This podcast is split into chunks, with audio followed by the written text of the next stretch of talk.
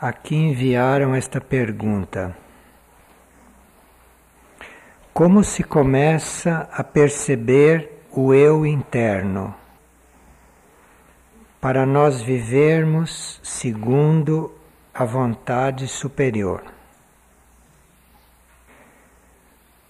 Bem, perceber o eu interno e aquilo que ele manifesta, aquilo que ele nos sugere ou apresenta, isso é um processo que vai acontecendo e é uma situação que vai se instalando, não de repente.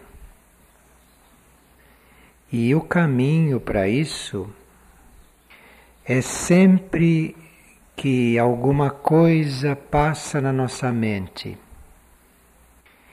E sempre que nós temos uma emoção,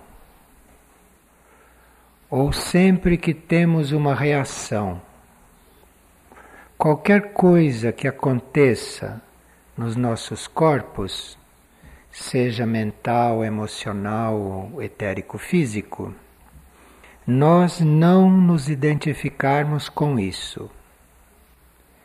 Então, o que quer que passe na nossa mente, a gente vê isto como se fosse uma coisa separada.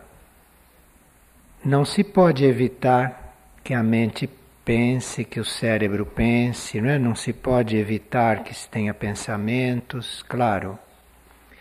Não se pode evitar que o emocional esteja vivo, que o corpo esteja se mexendo. Isso são coisas inevitáveis. Só que a gente acha que não somos nós que estamos fazendo aquilo. Que aquilo é outra coisa, aquilo é uma coisa fora. Então todas as nossas reações não são nossas. E todos os nossos pensamentos, os nossos sentimentos, movimentos, tudo isto é para ser visto como se fosse uma coisa externa. Embora se esteja vivendo isto, mas na consciência você deve estar do lado de cá. Você deve estar fora disso. Então, uma pessoa que está fazendo este trabalho de reconhecer o eu interno, de permitir que o eu interno emerja, esta pessoa nunca diz para si mesma: Eu estou sentindo isto. Nunca diz isto. Isto desaparece do vocabulário dela. Ou eu estou querendo isto. Eu quero isto. Tudo isto desaparece do, do linguajar da pessoa e do sistema de pensamento da pessoa também. Porque tudo aquilo que ele está querendo, tudo aquilo que ele está pensando, que ele está imaginando, ele está vendo tudo aquilo como uma coisa externa e ele está para cá. É assim que o eu interno vai emergindo. É assim que o eu interno vai aparecendo. Quem teve muitas encarnações no Oriente faz isto com muita facilidade. E quem também está com muita predominância de energia de terceiro raio também faz isto com muita facilidade. Mas quem está nos raios pares acha isso muito complicado. Quem é também tipicamente ocidental acha isso impossível. Mas como nós somos um aglomerado de experiências anteriores e tudo, e temos muito do Oriente dentro de nós, mesmo sendo daqui, né? Temos todos os raios. Basta que a gente compreenda isto, decida fazer e persista. Porque isto é o caminho normal de quem quer um dia viver a vida real, a vida verdadeira. Quem quer um dia ser guiado pelo eu interno. Agora, enquanto fica com isso, eu quero, eu gosto, eu sinto, eu prefiro, eu vou, eu fico, tudo eu, aí você vai ficando sempre neste plano do, da vida dos corpos, sempre neste plano da vida externa. E se nós persistimos nesse exercício, nesse trabalho, nessa intenção, nós vamos percebendo com o tempo que tudo que a nossa mente percebe, tudo que a nossa mente julga, tudo que a nossa mente deduz, todos os movimentos das nossas emoções, os movimentos do nosso corpo, nós vamos realmente percebendo isto como coisas que não são nossas. Aqui é um ponto bem importante. Aqui a coisa começa. Porque enquanto você está só querendo fazer isto, isto é um trabalho, uma labuta. Mas a uma certa altura, sem que você perceba, imperceptivelmente, chega aquele momento em que você, embora esteja pensando, sentindo e fazendo, chega aquele momento que você diz: Mas isso não sou eu. Vem isto bem naturalmente. Quando chega isto, de você perceber já que tudo que se passa com você não é seu, aqui o eu interno começa a ter espaço para emergir.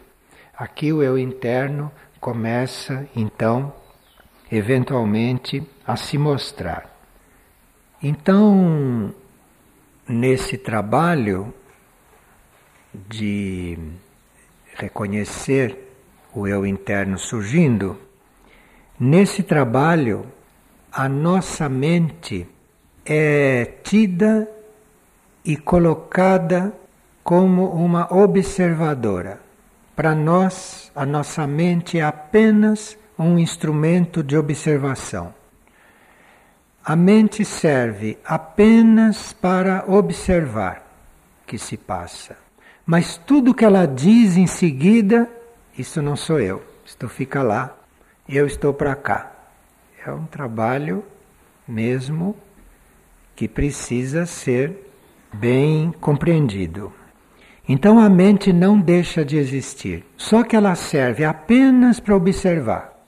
No momento em que ela critica, no momento em que ela julga, no momento em que ela define, você diz: Ah, já não sou mais eu. Pronto.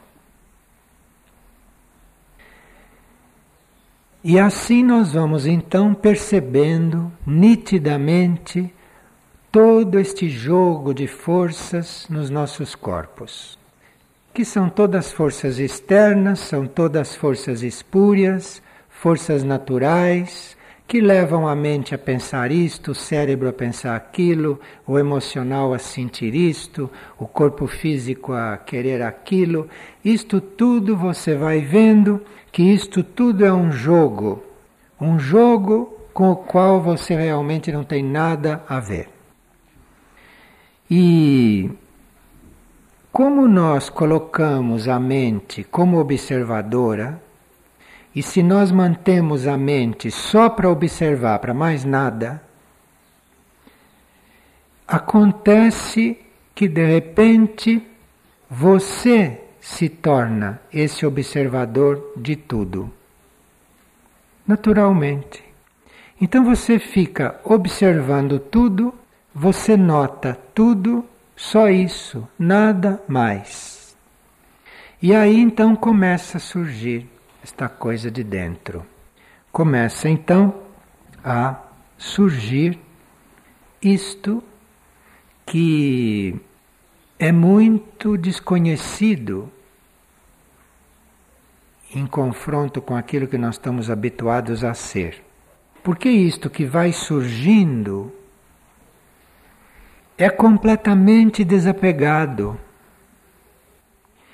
é completamente silencioso e pode estar trazendo de dentro o que for e pode observar o que for aqui fora e não há nenhum tipo de comentário. Então é uma vida completamente diferente. Uma vida completamente diferente àquela que a gente viveu até agora. E aqui então você já se encontra como uma coisa completamente separado deste jogo de forças. E embora o jogo de forças esteja aí e até nos seus corpos, até um certo ponto, isto para você é outra coisa. Você não está envolvido com isto, não está identificado com isto. Este é o campo, este é o, a situação, esse é o estado no qual o eu interno tem condições de emergir e nós de reconhecê-lo. Mesmo porque, quando começa a emergir todo esse essa impessoalidade, quando começa a emergir todo esse silêncio e começa a emergir essa ausência de comentário, embora você esteja observando tudo, esteja percebendo tudo, isto aqui já é a presença dele. Agora, essa presença vai aos poucos permeando sua vida e os seus corpos acabam, a uma certa altura, agindo assim. Embora essas forças continuem a jogar nele. Porém, desde que a gente começa isto, desde que a gente se dispõe a fazer este trabalho, precisa que desde o começo a gente não esteja confiando só em si próprio para fazer isto. Porque só com as próprias forças humanas e com a própria decisão de fazer isto, talvez não se consiga. Porque isto é uma vida completamente diferente, embora seja aqui, com tudo daqui, mas é outra vida. E isto é possível, mas se você não está contando só com as suas forças, e se você não está contando só com essa sua decisão, porque com a sua decisão e com as suas forças, você está esquecendo disso toda hora. E quando você vê, você está de novo atolado como todo mundo. Em tudo que acontece, em tudo que se passa, em tudo que sente, em tudo que pensa, está atolado ali. De forma que aqui não se trata de confiar só nas próprias forças para fazer isto e nem de confiar só na própria decisão. Aqui tem que contar, em princípio, já com aquilo que tem que emergir um dia. Então aquilo ainda não emergiu, aquilo ainda não é consciente, aquilo ainda não está presente, eu não sei como é, eu não conheço, mas é com aquilo que eu estou contando. E se você está contando com aquilo, basicamente, aí sim você vai fazer todo o seu esforço, você vai colocar toda a sua vontade, você vai colocar toda a sua atenção e toda a sua aplicação, mas sem esperar nada disso. Esperar lá daquele de dentro, esperar de lá. Isto é muito importante. E aí, mesmo que o processo esteja no início, mesmo que nada disso esteja ainda completamente instalado, você já vai começar a perceber que o interno já está participando da sua vida. Mesmo com todo o funcionamento normal da mente, mesmo com todo o vício do emocional, mesmo com todos os hábitos e as ações e as iniciativas das forças etéricas físicas, você, no meio de tudo isto, já vai percebendo que existe já uma participação desta coisa muito misteriosa na sua vida, porque certas coisas são armadas, certas coisas são engendradas, certas coisas começam a acontecer fora de toda previsão que você tenha feito, fora de todos os caminhos normais pelos quais as coisas costumam acontecer. Então aqui já existe uma participação disto que ainda não apareceu para você. Isto que foi descrito, isto é a grande aventura da vida. Porque a cada momento você pode ter uma nova percepção. A cada momento você descobre algo diferente nesse processo. Então, aqueles que realmente são aventureiros fazem isto com muita facilidade, porque isto é uma aventura interessantíssima. Se isto é feito, se isto é feito fielmente, não existe um momento igual ao outro na vida. Isto é realmente uma grande aventura. Aonde acontecem as coisas mais imprevisíveis. Claro que nisto tudo as forças mentais e as forças emocionais continuam a querer se introduzir aí, continuam a querer se envolver aí. E pode também acontecer que, de algum nível nosso, no meio desse trabalho, comece a emergir alguma força que estava lá no subconsciente e que tenta se apresentar para a nossa consciência como se fosse o eu interno. Então, aqui, se nós estávamos contando conosco para fazer isto, aqui a gente se ilude. Porque nós conscientemente não temos capacidade para saber se isto que emergiu, que estava lá dentro, é falso. Então, aqui é realmente imprescindível que a gente esteja contando com uma outra luz, que a gente esteja realmente contando com uma outra força. Bem, toda essa busca da nossa vida interior e da nossa realidade imaterial, isto deve suplantar de muito o nosso desejo de vida e de experiências aqui fora. Porque enquanto houver uma coisa na vida externa que nos atraia mais do que isto, enquanto houver na vida externa alguma coisa que nos agrade mais do que que nos interesse mais do que isto, isto não se dá num certo grau. Isto fica sempre no esboço. Então, tudo aquilo que é vida externa, tudo aquilo que é experiência externa, tudo aquilo que é vida humana, isso tudo deve ficar mas bem abaixo do nosso interesse por estas coisas. Por isso é que quem está fazendo este trabalho não está muito preocupado com o que está acontecendo fora. Pode até estar vivendo, mas realmente ele não está vivendo aquilo. Ele está vivendo é isto. Mas para você continuar por um tempo porque aqui tem também o tempo do calendário, né? Que tem o tempo material, tem o tempo kármico. Então, para você continuar por um tempo vivendo tudo o que você sempre viveu, fica bastante desgastante. Se isto que você está vivendo para você é tão interessante quanto a outra coisa. Aí a vida passa a ser realmente um desgaste.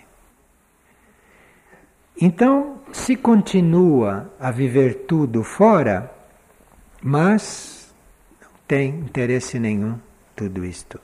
E esta aventura e esta busca, isto é que é o que realmente te interessa.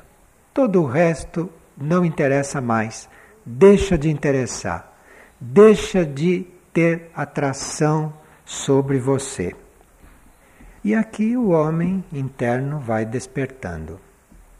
E é claro que enquanto você está vivendo essa aventura, Tem pessoas que não se dão conta que você está vivendo isto, porque isto é uma coisa interna, tem nada que está exteriorizando, né? Mas às vezes o ambiente se dá conta. O ambiente se dá conta e aí você tem que ter habilidade para lidar com isto. Porque você ainda não está liberado do ambiente, o seu tempo ainda é dentro destas coisas externas, dentro destas coisas kármicas, dentro dessas coisas materiais, então você tem que ter habilidade para estar aí sem estar aí. Você tem que ter habilidade para viver esta aventura com o máximo silêncio, com a máxima discrição possível e com o máximo desapego por tudo que você venha sentir nessa situação tão esquisita, né? Quem sabe o que o mental vai dizer a esta altura? Quem sabe o que o emocional vai sentir? E como vai ficar o corpo etérico físico? E aí é um bom exercício. Você vê tudo isto e dizer isto tudo não sou eu. Isto eles se arrumam. Estas forças se arrumam. Quando se chega neste ponto, não nos pontos anteriores, quando se chega neste ponto, então aí aquilo que se chama de lei da compensação pode começar a acontecer. Essa lei da compensação é um aspecto da lei do karma, da lei do karma material. Então, quando você se trabalhou e você foi trabalhado, porque é interessante que a vida também começa a te trabalhar. Tudo começa a te trabalhar. O próprio ambiente que é hostil a tudo isto, o próprio ambiente começa a te trabalhar. E o que você precisa realmente é ser trabalhado. Isto é que você precisa. Custe o que custar, venha de onde vier, seja o que for que aconteça, o que esse indivíduo que está nesse ponto precisa agora é ser trabalhado. Eu não quero dizer aqui ser massacrado, porque fica parecendo muito difícil, mas é uma coisa mais ou menos assim. O que esse indivíduo precisa é de ser trabalhado. É, ele precisa de ser trabalhado. Que ele até agora trabalhou muito. Mas agora é que começa, é quando ele começa a ser trabalhado. E tudo que acontece é considerado bênção. Porque está acontecendo não comigo isto, está acontecendo com aquele corpo que está sentindo. Aqui então vem as provas boas. Aqui vem então as provas que realmente nos fazem dar passos. E se a gente não foge diante destas provas, se a gente realmente se deixa trabalhar, aí a lei da compensação começa a agir. E tudo aquilo que era kármico, tudo aquilo que parecia fixo, tudo aquilo que era hum, coisa que parecia irremovível, aquilo que era considerado o destino do indivíduo, isso tudo começa a se adaptar. Isto tudo começa a se mexer, isto tudo começa a mudar e aquelas situações limitantes, aquelas conjunturas grupais, aquelas conjunturas até planetárias aquelas conjunturas vivenciais de grupos grandes ou pequenos, tudo isso começa a ceder, ou tudo isso começa a ficar flexível, começa a apresentar oportunidades de mudança, dificuldades começam a se dissolver, obstáculos começam a ceder. Isto é visível e aqui então entrou a lei da compensação, a lei da compensação kármica, que começa na vida da gente a compensar uma coisa com outra. Começa a remanejar as coisas, a trocar as coisas. Então, realmente, neste processo, não se fica preso com nada, porque existem leis que entram aí e que antes não podiam entrar na nossa vida, porque são leis de outros planos, são leis de outros níveis. Então, se o indivíduo está fazendo um processo deste, de buscar este eu interno, com ele podem acontecer coisas impossíveis para uma pessoa normal que não está fazendo esse processo. Porque a pessoa normal está atada de todas as formas, de todos os jeitos, com o karma, com tudo, está envolvida. Então, ali não pode acontecer nada, a não ser mesmo o que ele está criando, momento por momento. Então, quem está fazendo este processo passa pela experiência de perceber e de conhecer esta compensação, esta lei, e passa a assistir tudo aquilo que parecia eterno, cristalizado, irremovível, imutável, passa a ver que aquilo começa a mudar, que aquilo começa a ceder, que aquilo começa a se transformar. Quando entra esta lei da compensação, em que esse destino básico, esta coisa toda começa a ser remanejada, que isto começa a ser já adaptado, então aí nós começamos já a nos relacionar com uma lei que também a gente não conhecia e que ainda não tinha entrado na vida da gente. E esta lei entra depois que a lei da compensação está fazendo os arranjos naquilo que não tinha jeito.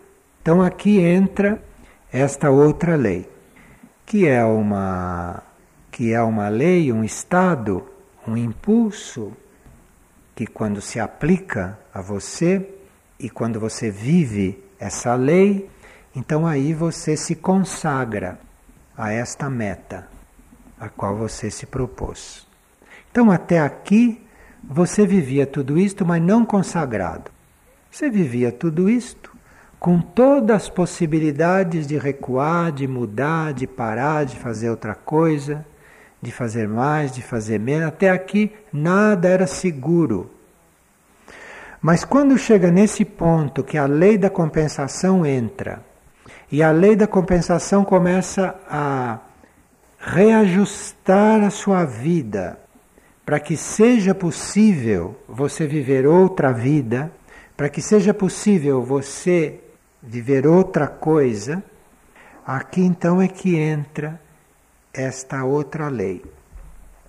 Porque esta lei da consagração, que quando chega, você a reconhece e você se torna ela, esta lei da consagração, ela só se apresenta na hora de você começar a fazer o caminho do retorno. Porque se você levou esta busca até aqui, você não vai mais voltar para a sua situação antiga. Daqui você vai começar a voltar é para a sua origem imaterial. E para isso você precisa estar consagrado. Para isso você precisa estar totalmente consagrado a esta meta. Então aqui é que entra esta lei. Entra esta força. Então aqui você vai poder ser consagrado. E aí vai para a meta diretamente. Aí, após esta lei, após esta consagração, aqui não tem mais retorno. E, e aqui, a esta altura, seja o que for que estivesse passando, além da visão desta meta, para esse indivíduo não tem mais a mínima importância. De forma que aqui já é um outro nível desta vida de busca, pouquinho mais elevado do que aquele que a gente vinha descrevendo. Porque aquele que a gente vinha descrevendo era uma coisa que podia, a qualquer momento, mudar. Aqui não. Depois da consagração, aqui não tem mais como mudar. Porque aí começa a energia da meta e a energia do seu eu superior, do seu eu interno, isto tudo começa a se unir e você começa a sentir esta meta e você se consagra a esta meta, então a sua vida não é só aquela aventura que era até há pouco. A sua vida agora é essa experiência de estar a cada momento sempre mais consagrado. E isto é que é o nosso encontro com aquilo que se chama qualidade. Então, o nosso encontro com a qualidade começa com a consagração. Antes de haver a consagração, você conhece as qualidades da terra, as qualidades do mundo, as qualidades humanas, você conhece as qualidades que todo mundo conhece. Mas a qualidade mesmo em si, você vai começar a viver gradualmente e a sua vida então é finalmente qualidade. Mas isto precisa consagração. Qualidade não se adquire sem consagração. Enquanto há mistura, enquanto há compromisso, enquanto há coisas externas que tenham importância para nós, estamos longe da qualidade. Não adianta insistir porque a vida não tem qualidade. O que você faz não tem qualidade. O que você vive não tem qualidade. É com a consagração que isto começa. Que isto começa e esta qualidade também a ficar cada vez mais perfeita.